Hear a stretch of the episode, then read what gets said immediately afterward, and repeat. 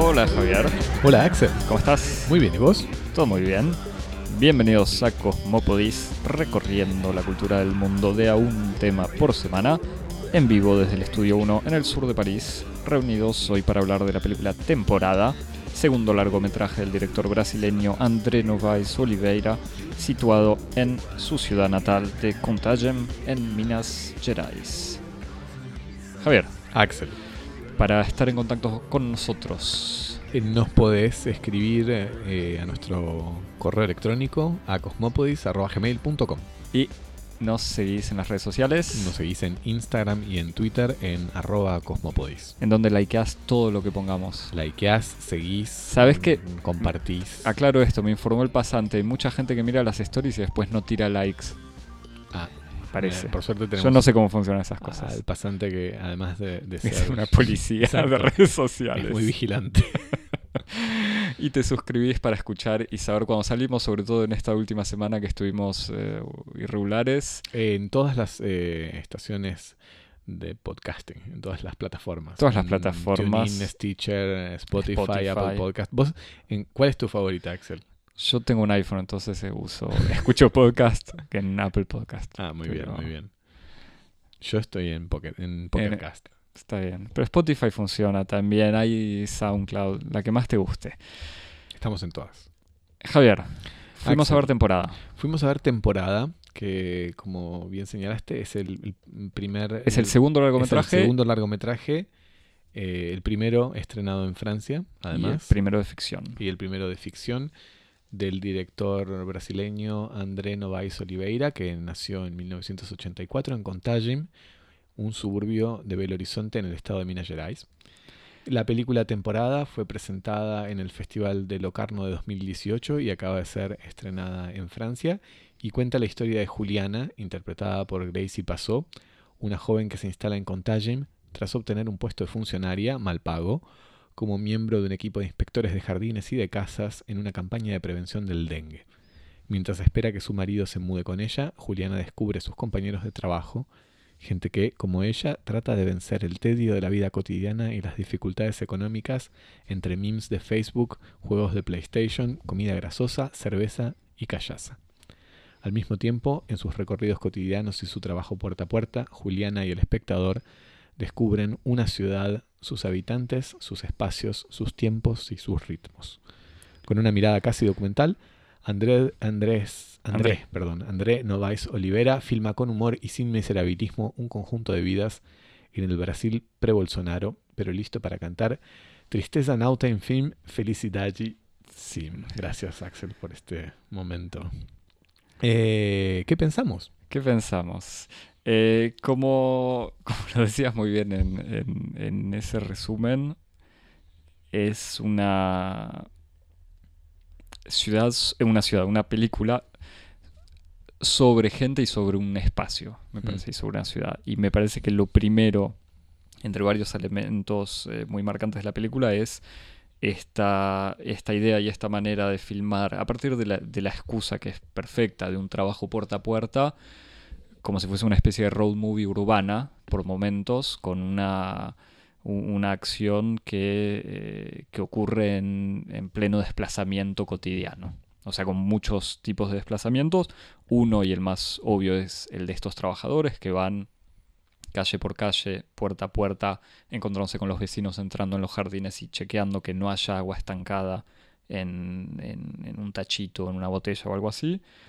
Y por otro lado, ellos haciendo el recorrido de ir al trabajo, volver al trabajo, eh, ir a distintas partes de la ciudad en distintos momentos. Entonces tiene una manera de filmar el movimiento en la ciudad y en esta no es una ciudad, o por lo menos el recorrido que hacen, que hacen ellos es en un suburbio tranquilo, no es un, un- una, un- una manera de mostrar una ciudad espectacular, pero es una manera de mirar y mostrar y dar a ver eh, una ciudad en sus eh, gestos cotidianos, en sus espacios cotidianos, la presencia del patio, tanto en los vecinos como en la misma casa de, del personaje Juliana o de los otros, tiene una cosa muy de como te decía, road movie urbana, eh, que es bastante eh, remarcable. Y por otro lado, me parece que tiene una manera, no sé si te diría sorprendente, pero a mí me gustó es esta mirada, por un lado documental, pero encarnada en estos personajes y en esta historia de Juliana, que logra mostrar o filmar esta vida de suburbio, esta vida de la periferia, más como se dice en Brasil, estos personajes que son periféricos, pues son personajes eh, pobres, eh, en el caso de Juliana y, ciertos colegios de trabajo, negros, eh, con cuerpos que no son los cuerpos escultóricos de la playa brasileña, sino son estos cuerpos gordos, pesados, de, la comida rápida, las papas fritas y la cerveza. Eh, tiene una manera de mostrar a esta gente, pero sin caer ni en, eh, me parece, la, película que va a enaltecer la dignidad de la pobreza, ni en una, mirada miserabilista que dice, miren cómo sufren. Entonces, y, con, me parecen momentos eh, que de alguna manera son graciosos, sobre todo uno de los personajes, me parece, que tiene mucha, o que genera mucha simpatía, y que le dan un toque interesante esta película, pero, aunque ya lo hablaremos, que por lo menos para mí no termina yendo mucho más allá del simple retrato lindo de gente simpática. Sí, me parece que es, eso es una palabra interesante para pensar la película. La película es una película simpática. Eh, sin, lo digo sin ningún espíritu despectivo, en el sentido en el que los personajes inspiran una cierta simpatía, tienen una especie como de, de gracia para enfrentar los distintos eh, obstáculos y limitaciones y inconvenientes que tienen en esta especie de, extraña vida, como vos decías, que, exige la, un permanente eh, recorrido de un espacio muy regular, que es el de este suburbio urbanizado de un modo totalmente informal, y, fugaz en el término de unos 20 años, que es los, años en que hubo una inmensa migración de personas del campo a, del campo de la periferia a la ciudad y que de repente entonces esta ciudad se ha transformado en este, gran laberinto de, de, casas que se van construyendo sobre otras casas o en los jardines de predios de, de propiedades donde precedentemente había un jardín o cosas por el estilo y además de tener que navegar este espacio tan irregular, están navegando el tiempo, ¿no? Son personas que están lidiando con esta especie de, tiempo del funcionario, que tienen que cumplir horarios de un modo arbitrario, aunque a veces no tengan nada que hacer, que cuando llueve no pueden salir a trabajar, y que entonces tienen que estar como una especie de extraña actividad de concentración en el, en el cuartel general que tienen, que es un cuartel itinerante que en un primer lugar es en un salón de una escuela y luego es en una especie de salón de vecinos, de una asociación de vecinos. Entonces están estos personajes navegando en la precariedad de ese espacio muy confuso y de ese tiempo muy imprevisible y siempre lo hacen con una especie como de de detachment, como de desapego, un poco cool, un poco simpático, eh, que hace que los personajes tengan una especie así de, del, de levedad, de ligereza, incluso en, todas las dificultades de un trabajo difícil, mal pago, como vos decías, los personajes mal que mal se, se, quejan de, justamente de las estrechezas que tienen que vivir y están permanentemente soñando con el horizonte del cuentapropismo, de abrir un negocio, pero nunca lo logran y aún así eh, siempre tienen esa especie como de, de optimismo casi folclórico brasileño en cierto sentido. Y la película produce un efecto de, de contagio, de esta especie de, simpatía por los personajes. ¿no? Por ahí lo, había leído en alguna crítica de una película francesa, decía que es como una especie de película, una feel good movie, una película de sentirse bien. Eh, y es cierto que sin tener ningún tipo de, de itinerario ni heroico ni este ni de complacencia. Es una película que inspira una gran eh, simpatía con, estos personajes eh, sí yo creo que después vamos a poder volver eh, quizás incluso sobre el final de la película que no revela nada en, particular. Yo no sé si no estoy tan seguro sobre el feel good movie incluso si en ciertos personajes generan simpatía. Yo donde quería volver era lo que decía sobre el tiempo. que me gustó, que me parece que lo del tiempo es, eh, es algo lo mejor logrado de la película. En el fondo, espacio y tiempo, uno podría decir que es todo, pero eh, tiene esta manera de mostrar, es una película lenta, por decirlo de alguna manera, eh, porque los personajes están como una espera permanente sin saber muy bien de qué, y al mismo tiempo ven pasar el tiempo. Y me parece que hay dos o tres ejemplos. Por un lado, el, caso preciso de Juliana que se instala mientras espera que llegue su esposo, su esposo que está todavía en su trabajo en, la ciudad, entonces hasta que no renuncie y, logre acomodarse no vuelve y en realidad después descubrimos que hay una situación donde el esposo se aleja o desaparece.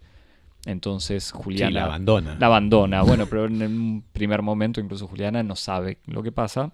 Pero lo intuye. Eh, eh, pero está esa espera justamente de la confirmación. claro, en algún sentido como quiere que no sea eso, pero uno inmediatamente se da cuenta de que esa ausencia es una ausencia que es la antesala del reconocimiento de un abandono. Después están los tiempos de estas pausas cotidianas, esa espera de salir a, caminar, porque salen en grupos, entonces hay muchos momentos, me parece, la película, y son pequeños detalles que me gustaron mucho de los em, Juliana y sus colegas usando su teléfono celular, o sea, mirando el, teléfono celular, así como cualquier persona lo hace en esta manía horrible que es ver lo que circula en Facebook o en, o en Internet en general, como si fuera un campo. Scrolling, Is, the new smoking, como se dice. No, pero sí, es efectivamente la, aparición de, de todos estos hábitos tecnológicos como una forma de pasatiempo, ¿no? De pasar y que son absolutamente alienadores o alienantes, o sea, que son consumidores de atención eh, para no producir absolutamente nada. Y me parece que la película lo muestra muy bien en apenas unos segundos, incluso. Sí, eso es cierto. Me parece que hay como una una posibilidad de ver el rol así un poco alienante que tiene la, tecnología, pero también me parece que hay otra cosa que me, resultó interesante, que es como en el descubrimiento, el descubrimiento de, la dimensión cinemática del WhatsApp. Eh, como una de las cosas, de los grandes problemas en términos de, la, de resolución de puesta en escena que planteó la cultura del teléfono celular desde muy temprano, es cómo resolver el problema de los mensajes de texto. Eso es un, me acuerdo, una de, una de las primeras películas, o bueno, series en este caso, que, que tuvo una, una, resolución más o menos eh, más o menos original era hace mucho tiempo Sherlock, que fue una de las primeras series que utilizó eh, la representación no mimética de los textos en sobreimpreso en la pantalla. Entonces uno veía al personaje leer el texto y el texto en una especie de representación sintética que no era la representación exacta del teléfono sobreimpreso en la pantalla y a partir de entonces hubo toda una especie de miríada de distintos recursos de puesta en escena para resolver un problema que es un problema inherente a la no al carácter como incorregiblemente no cinemático del mensaje de texto. Y el hábito que yo, por lo menos en mi experiencia, considero como muy argentino, muy latinoamericano, de reemplazar el mensaje de texto por el mensaje de voz, eh, le da a, mm, a Novais Oliveira la posibilidad de transformar este hábito comunicacional poco cinemático, que es el del mensaje de texto, por uno que es dramáticamente mucho más interesante para explotar, que es el del mensaje de voz. Entonces hay dos o tres escenas en donde el personaje envía y después escucha mensajes, en donde pasa algo. porque hay incluso la espera de mando un mensaje y espero que el otro lo escuche y grabe su respuesta. Exacto, exacto. En un desarrollo que además se, ocurre en el tiempo, con el grano de la voz. Yo me acuerdo hace poco habíamos hablado de justamente de cómo resolver estos, estas cuestiones de, de los intercambios de texto que son tan, tan frecuentes y ocupan tanto en nuestra vida cotidiana, pero que son también tan difíciles de representar visualmente, y cómo es, es muy arduo hacerlo de un modo que no sea artificioso. Y me acuerdo, por ejemplo, hace poco habíamos charlado lo bien y lo interesante que son la resolución de estos problemas en la película Nuestro tiempo de arraigadas en donde aparecen correos electrónicos que se leen, se escuchan, se ven escribirse en tiempo real, y entonces ahí hay como toda una problematización del texto y de la correspondencia textual a través de la voz o a través de la imagen, y que está muy bien resuelto. Y, acá, a través del, del, mensaje de voz, hay como una especie de modo de resolverlo por la evacuación, ¿no? Como decir, bueno, justamente la desaparición del texto y la reaparición de la, de la voz en, en, el mensaje de voz de WhatsApp es una especie de pequeño, pequeño campo de exploración dramático que es muy, muy interesante. Y tiene, es que creo que eh, esta película genera, o por lo menos al salir del cine, estaba, por, decirlo de alguna manera, una sensación eh, ambigua de... Eh, porque decía Feel Good Movie, pero me parece que la película muestra también, o sea, muestra. Sí, es, eh, muestra unas situaciones de precariedad, pobreza, vidas con un sentido vago. Volviendo al tema de la espera, está esta espera del marido, la espera de la vida cotidiana, pero también espera casi de que pase algo o de que cambie algo también. A ver cuándo, pues están todos en ese trabajo pensando, uh, vos hace cuánto estás acá, uh, yo ya hace seis años, ni me di cuenta cómo pasó el tiempo, o sea, ver en qué momento dejan el trabajo y pasa algo. Entonces queda esta sensación eh, rara de la de, cierta melancolía de no sé qué, y por eso vuelta el Tristeza Nota en film, eh, que estaba muy bien, me parece, en, el resumen. Em, y termina mostrando muy bien la película, no me acuerdo cómo lo había empezado, pero la película muestra muy bien como esos detalles, de manera sutil un montón de problemas, no quiero decir problemas sociales, pero en el fondo sí son problemas de la sociedad brasileña y me parece que eso es lo que resuelve bien, muestra. Es una película donde no pasa nada, entre comillas, y lo digo, no lo digo pensando no hay superhéroes, sino em, es una película donde el ritmo y la acción no es tan dramática, salvo el momento este de, de la ruptura o de la desaparición del esposo. Em, no hay grandes eventos, pero tiene una manera, por diálogos, por ejemplo, un pequeño diálogo sobre racismo en una pareja, un pequeño diálogo sobre la policía en las favelas, un pequeño diálogo sobre el, trabajo mal pago, aunque eso es lo que más se ve.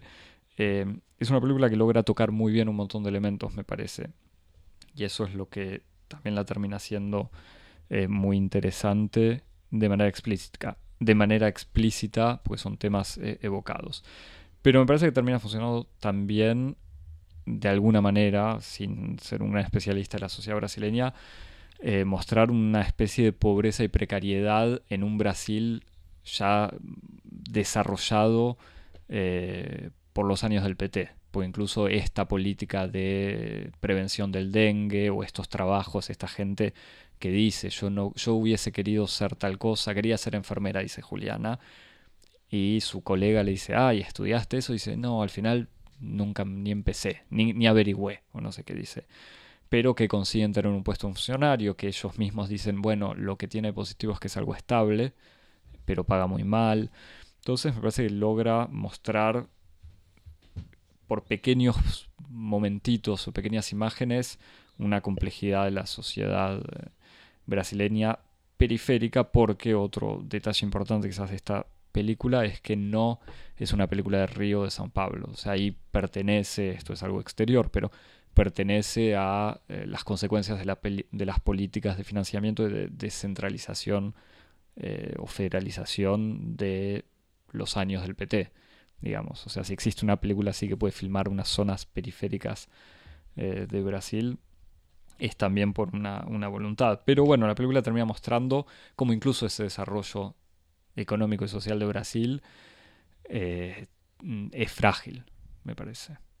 Sí, igual estoy, estoy de acuerdo globalmente con todo lo que decís. Igual no, no estoy tan de acuerdo con que sea una película en donde no pasa nada, en el sentido en el que hay un arco general de la película que es un arco que es tanto narrativo como temático, que tiene que ver con... Eh, la integración de Juliana. Sí, de integración de Juliana, que yo diría más que nada es como. Me parece que uno podría decir que el tema general de la película es el estancamiento, ¿no?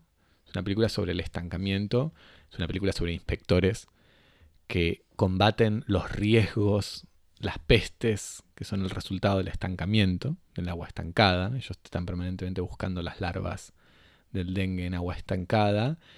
Y, esto que es como el tema general de la película se ve en el, en el arco narrativo de, Julia, de Julia, ¿no? ¿Sí? Juliana. De Juliana, el personaje principal, que es un personaje que está estancado en una relación que no va a ningún lado, muy difícil, una relación de ocho años, de desempleo de, de su parte, de dependencia económica de su marido, y que de repente hay algo que se desbloquea, le sale este trabajo, se aleja de su marido, se separa de su marido y consigue amigos y consigue una nueva vida y se vuelve a enamorar y sale de ese estancamiento. Entonces parece que hay como, es un arco que se va desarrollando, si vos querés, con un ritmo cansino, un poco letárgico, un poco, espectacular. Un poco tropical también. No, pero sí, hay como una especie de, justamente como de ritmo así, de que es todo lo contrario del frenesí metropolitano, pero que avanza sin prisa y sin pausa, ¿no? hacia, hacia este camino de, este personaje, hacia su emancipación de, todas las condiciones que la, la, sujetaban a un pasado que la hacía infeliz, hacia, digamos, un, un presente y un futuro que la, hace feliz. Porque de hecho, incluso cuando todos se quejan así de que no tienen plata y eso, ya está un poco contenta porque tienes una pequeña casa en donde ya se va a arreglar y bueno, tiene su sueldo y se puede comprar dos o tres cosas. Y me parece que hay como ahí una doble dimensión, ¿no? Que por una parte del, itinerario individual de este personaje que se libera de, sus condiciones de, si querés, de, de estancamiento, de quietud o de o de opresión por parte de su marido y también como una especie de, de, representación de estas especies de clases pobres que estaban muy sujetas a un montón de condiciones de precariedad y que de repente, por ejemplo, entrando en este tipo de, empleos que son miserables en términos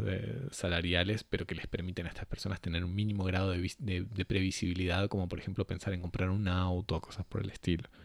Así que hay algo como una especie de no te digo de celebración, pero de puesta en perspectiva de las dimensiones profundamente transformadoras que pueden tener en la vida de una persona e insertarse laboralmente, por ejemplo. Así que me parece que hay algo ahí de, de feel good movie en cierto sentido, en el, sentido en el que hay un final edificante en donde este personaje logra modestamente eh, sacar adelante su propia existencia eh, que había estado durante tantos años tan, tan enquistada en, interdicciones y en obstáculos.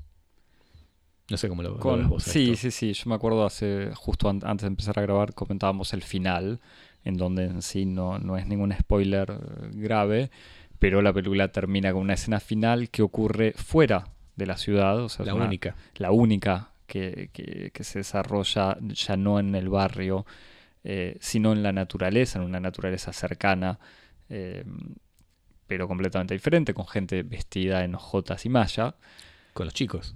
con los mismos, sí, sí, los mismos eh, grupos de, empleados que son amigos, que van a una cascada a bañarse por ahí y cuando están volviendo se suben al auto para arrancar el auto y el auto se queda estancado no lo pueden arrancar, entonces dicen hay que empujarlo y Juliana se sienta al volante mientras sus compañeros la eh, empujan y literalmente la hacen andar hasta que el auto arranca y ella arranca y es eh, como... Sonríe feliz. Sonríe feliz. Tomando el volante. Tomando el volante eh, en sus manos, eligiendo para dónde va. Entonces ahí sí retomaba de manera al mismo tiempo explícita, pero bueno, simbólica estos elementos que, evocabas, de vuelta incluso con, como vos me decías antes, la cascada, o sea, frente al agua estancada de las larvas y el dengue, esto era una cascada.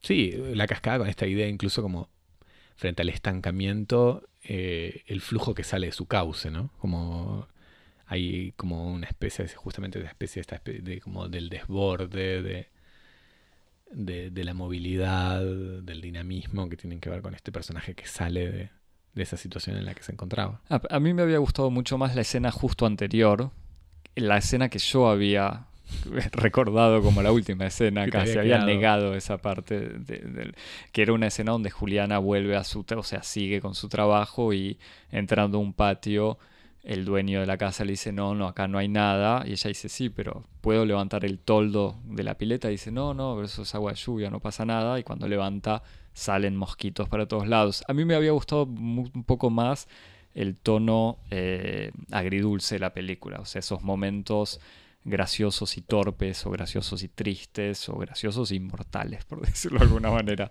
con, el dengue. Em, por otro lado está la dimensión, me parece, más documental. O sea, que hago? Una, pausa. Hay un momento eh, hermoso eh, donde a Juliana le ocurre lo que le habían dicho sus compañeros, es vas a entrar a una casa y te van a ofrecer un café y no te van a dejar irte. Y ella entra a una casa y una señora le dice, no tengo nada, pero siéntese a tomar el café. Y ahí, eh, que si no me equivoco, el, director filma a su propia madre eh, y su propia casa. Se toma el tiempo, volviendo a esto del tiempo, de filmar fotos eh, y elementos. Y sobre todo, además, se ve fotos de una mujer que alguna vez fue joven, de una familia negra, y un montón de elementos donde en mi opinión, abre perspectivas a historias que no se conocen, historias que no se ven o que incluso la película no cuenta de esa misma gente que vive por, ese barrio. Ese momento, por un lado, y después el tema general de cómo hacer una película de ficción, o se trata de una película de ficción que integra elementos documentales, o el director quiso hacer un documental y usa esta historia para contar otra cosa, y en el fondo la pregunta del naturalismo. Sí, me parece que la, no, yo no, no me informé mucho, leí una entrevista solamente, que es Nuestra amiga, vamos a repetirlo y recomendar los dos episodios donde ya hablamos de cine brasileño con nuestra amiga Claire, que no pudo estar acá porque está en este momento en el Festival de los Tres Continentes de Nantes viendo cine brasileño. Que justamente habló de ese, de ese festival de documental en Cosmopodis el año pasado. con Claire hablamos del Trois Continents de Nantes que no es documental, es documental y ficción, y habíamos hablado de un festival más pequeño acá en París. Este, y bueno, y Claire se entrevistó con, con André Novaes Oliveira y que publicó una, una, entrevista en la revista de Bordemont. Y, y por ahí menciona un poco justamente que, que, tuvo una serie de un abordaje cercano a las estrategias del documental para hacer eh, temporada, que es un abordaje que él ha utilizado para otras películas suyas antes, y que efectivamente había utilizado a esta actriz, a, Gracie Pasó, como una especie de, de, vector narrativo para atravesar estos espacios ficcionales. Entonces él dice, bueno, yo tengo esta actriz y esta actriz tiene una cierta historia y con esta actriz y esta historia yo voy a ir navegando estos espacios y estas historias para darles visibilidad y darles palabra a estos personajes. Y entonces uno efectivamente tiene la sensación de que eh, la historia pasa como de, sketch, que son sketch casi del, personaje de Julia, que va, Juliana, que va teniendo sus distintas peripecias, y que estas peripecias abren como ventanas o abren pequeñas eh, puertas para dar lugar a la aparición del testimonio. yo pensaba en, en esos momentos, pensaba un poco en, en esa especie de alternancia entre el régimen de, de la fábula y del testimonio que hay en algunos de los episodios de las mil y una noches de Gómez, en donde precisamente él, utiliza este, como la estructura de las historias de las mil y una noches, que son historias con un fuerte contenido alegórico y que en ciertos momentos esas historias como dan lugar a la aparición de personajes que cuentan una historia testimonial y que es nada más ni nada menos que una especie de intervalo o de irrupción de fragmentos documentales integrados dentro del esquema general de, la narración. Y acá me parece que hay algo para un, una especie de procedimiento que, tiene algún tipo de similitud. Eh, y por eso me parece que el, final tiene como un gusto un poco especial, porque uno tiene la sensación de que el final, que es esta escena del picnic en la, en la, en la cascada es como la escena guionada de la película, ¿no? Como, como, que hubo un momento en donde ellos se encontraron satisfechos con una serie de experiencias eh, que encontraron haciendo esta especie de técnica de mezcla de, de, ficción y documental y cuando les gustó ese arco dijeron, bueno, vamos a cerrarlo con esta, con esta escena bien guionada, bien eh, con un cierto sentido para la historia general, entonces la filmaron. Pero el resto de la película tiene, como vos decías, un sentimiento así como de, alternancia o de intermitencia entre, entre el documental y la ficción, ¿no? Sí, yo no estoy, o sea, me, da la sensación que la película está guionada todo el tiempo, en donde me parece que juega con documental y ficción es que la historia Juliana, eh, o el personaje de Juliana incluso, existe en un contexto que no está, entre comillas, modificado, como que le permite filmar un documental diciendo voy a filmar a Juliana, pero lo que filma también es lo que está aparte.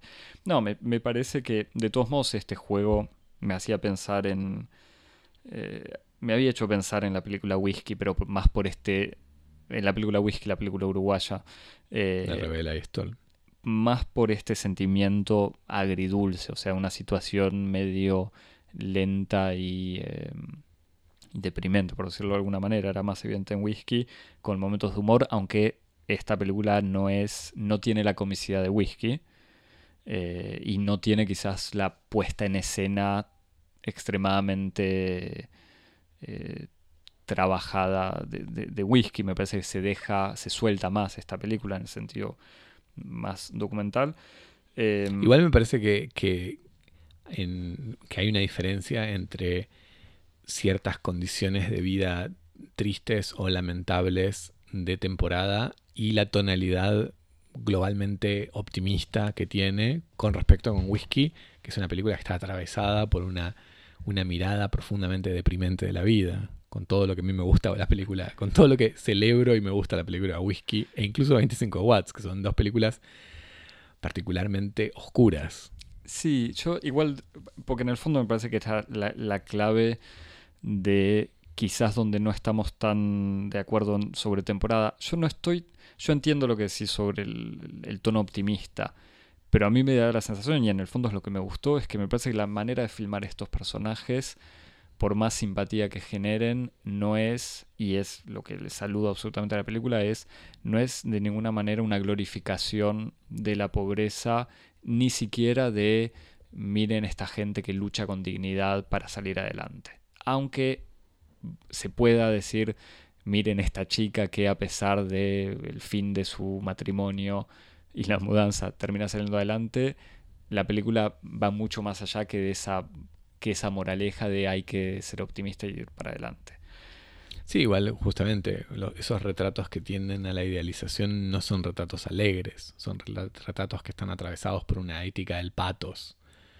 Este, la idealización del pobre no, es necesariamente una estrategia para contar historias alegres. Y temporada tiene algo de. Me parece tiene algo como de una, forma de jovialidad dentro de eh, circunstancias extremadamente difíciles en sentido material y todo, pero los personajes encuentran los modos de, de vivir sus vidas del mejor modo posible. Yo no sé, a mí me, marcó las escenas con los celulares. Yo creo que eh, Novais Oliveira filma con, mucha, desde un punto de vista ético, me parece, con mucho respeto a sus personajes eh, y seguramente con simpatía, pero no, no los elige en modelo, me parece. O sea, me parece, me parece que es eh, evidente que no los erige en modelo de, nada. Pero... No, yo no digo que sean modelo, yo digo que ellos logran vivir su vida jovialmente. Sí, pero yo creo, no creo que salude eso tampoco. Porque incluso la satisfacción. Me parece que hay mucha más duda en la satisfacción de Juliana o Rosado, que es el personaje este que se entera que tiene un hijo de no sé cuántos años, que quiere dejar el trabajo, quiere hacerse peluquero, pero no sabe cortar el pelo, me parece que incluso en la manera de mostrar ese optimismo es uno está contado con muchas más dudas que el propio optimismo del personaje. Sí, no, no sé, no o sea, me parece que ahí hay también tal vez juicios, un juicio que vos haces sobre la situación. Parece que el personaje tiene, por ejemplo, el personaje este que se entera que tiene un hijo, y que está totalmente, el tipo está totalmente quebrado y todo, hay algo en el, en el entusiasmo con el que él recibe la noticia que da cuenta de un espíritu de responsabilidad incluso en su incapacidad para ser responsable, en el sentido en el que incluso cuando se lo ve festejar el día que lo visita y lo abraza y está muy contento, parece que hay, hay, un modo de, mostrar justamente este, otra vez esta especie como, ¿cómo decirlo? Me sale una palabra que, parece casi provocadoramente contradictoria, pero hay una especie como de elegancia que tienen los personajes para eh, justamente surfear eh, todos los obstáculos de su vida y aún así lograr vivir con un cierto nivel de jovialidad. Eso es lo que quiero decir. Pero no, no estoy diciendo con eso que él esté, que Novais Oliveira esté proponiendo una serie de personajes como modelos de vida, ¿no? No es para nada lo que estoy diciendo, porque me, parece que lo que él muestra es que justamente esta especie de optimismo y de simpatía de los personajes es lo que le permite a él escapar de la tentación del miserabilismo. Este, parece que va un poco por ahí la cosa. Sí, después me, parece que otro tema, otra pregunta que nos hacíamos era sobre el funcionamiento eh, de estas películas eh, que se basan de alguna manera sobre mostrar la realidad, hmm. para decirlo así brutalmente. Y esta película, como decíamos, con este, este juego entre realidad y ficción, o documental y ficción, mejor dicho, eh, tiene algo de eso. Eh, a mí me daba la sensación que a pesar de todo, a pesar de vuelta de todo este... Eh, primero, yo la separaba radicalmente de lo que serían las películas, los dramas sociales eh, con moraleja, porque justamente creo que el tono no es el mismo, está lejos de ser el mismo, pero aún así teníamos, nos hacíamos algunas preguntas sobre qué terminan logrando estas películas que buscan mostrar una realidad que nunca se muestra. Hmm. Que... Sí, lo que, lo que yo pensaba era.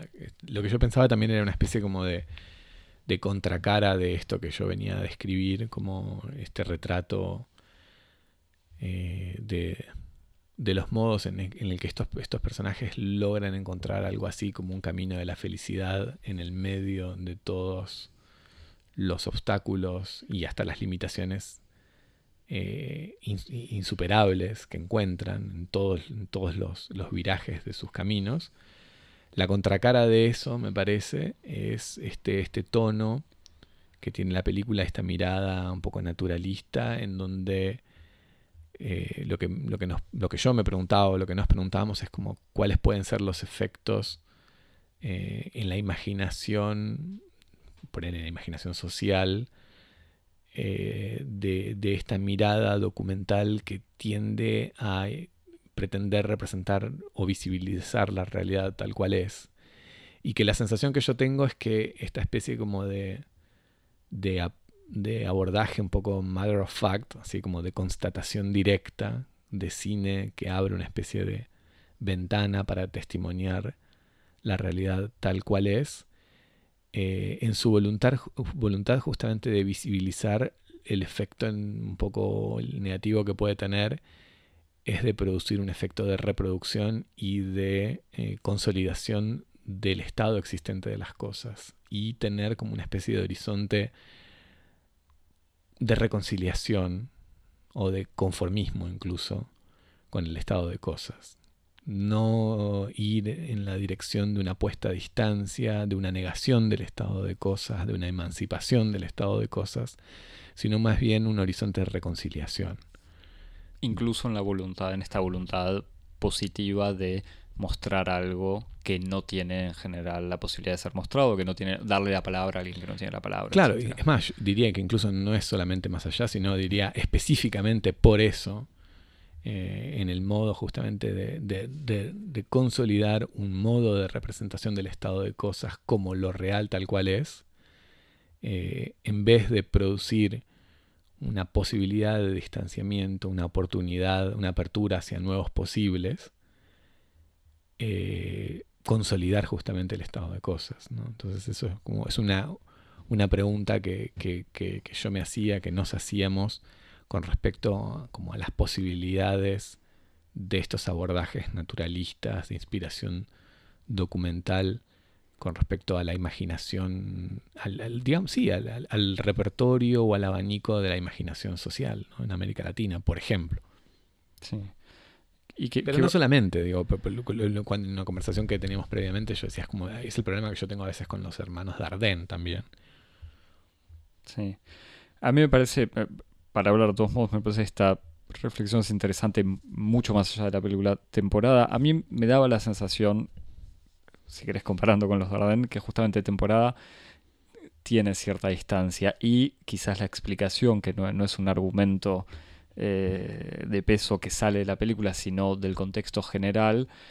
Si uno mira, el, el, hay un corto que está disponible en línea Quintal, Patio, de eh, André Noes Oliveira, que está en, el canal Vimeo de los filmes de plástico, que es la, productora, fundada por él mismo, y es un corto en donde él filma el patio de su casa, sus padres y la casa, pero que tiene una dimensión fantástica, radicalmente eh, diferente de esta película temporada. Y al mismo tiempo que yo había podido ver ese corto hace unos años en, el Festival de Luisaz, donde había toda una selección sobre documental brasileño, y en el fondo los documentales no eran documentales, sino estas películas que jugaban en general con una especie de documental fantástico, por decirlo de alguna manera, y había también ejemplos de películas de Adirla y Quiroz, eh, más sobre la ciudad de Brasilia, pero que también jugaban con el falso documental o personajes evidentemente ficcionales para tratar otra cosa, donde ahí sí terminan produciendo una distancia que es lo que vos le reprochás quizás a una película más naturalista. Y por otro lado, pero que ya es otra, otra película brasileña reciente, el caso de Bacurau, que también funciona como una especie de western eh, en un futuro cercano, eh, pero que termina sirviendo para tratar cuestiones políticas eh, urgentes y actuales de una manera un poco de tourne, desviada. Sí, dos cosas igual. Yo no se lo reprocho. O sea, no, no, no. al, género, no a la película. Son los límites. O sea, es como toda toma de decisión en términos metodológicos o en términos estéticos abre posibilidades y cierra posibilidades. O sea, el naturalismo abre posibilidades y esas posibilidades que abre obturan por definición otras. Entonces eso es lo que, lo que observaba. Y con respecto al corto patio, quintal parece que es interesante porque está en las antípodas de, en, en unas antípodas igual eh, raras, porque uno reconoce casi a la misma, a, la mirada. Porque reconoce el patio, reconoce el lugar, no, el tipo de casa. No tiene nada que ver. Pero nada que ver. Es como una especie de un cortometraje de inspiración surrealista. A mí me parece que ahí hay como la, una inspiración muy directa a David Lynch. De hecho, la escena, hay una escena en donde un personaje tiene que se va a encontrar con una especie de agujero negro que se abre en un en un patio y uno sabe que se va a encontrar y va caminando y hay una música que parece una, una readaptación, un remix de la famosa escena en Mulholland Drive, cuando el hombre está por encontrarse con el monstruo detrás del diner y uno sabe que se lo va a encontrar. Y lo que es aterrorizante no es el monstruo, sino la anticipación del monstruo. Y, hay algo ahí de una inspiración directa con, con, esa, con esa toma.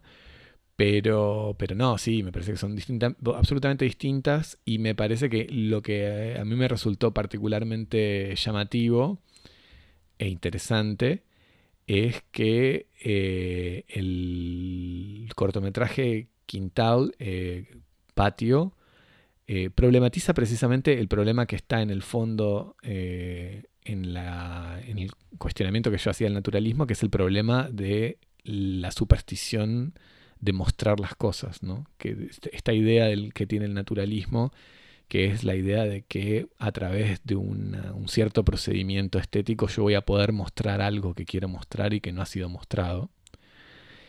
Y esta especie de, de persecución de mostrar lo que está oculto es en el fondo la misma pulsión que inspira o que organiza todo el corpus del cine pornográfico que está permanentemente corriendo de velos y yendo detrás de la promesa emancipatoria de mostrar lo que no ha sido mostrado.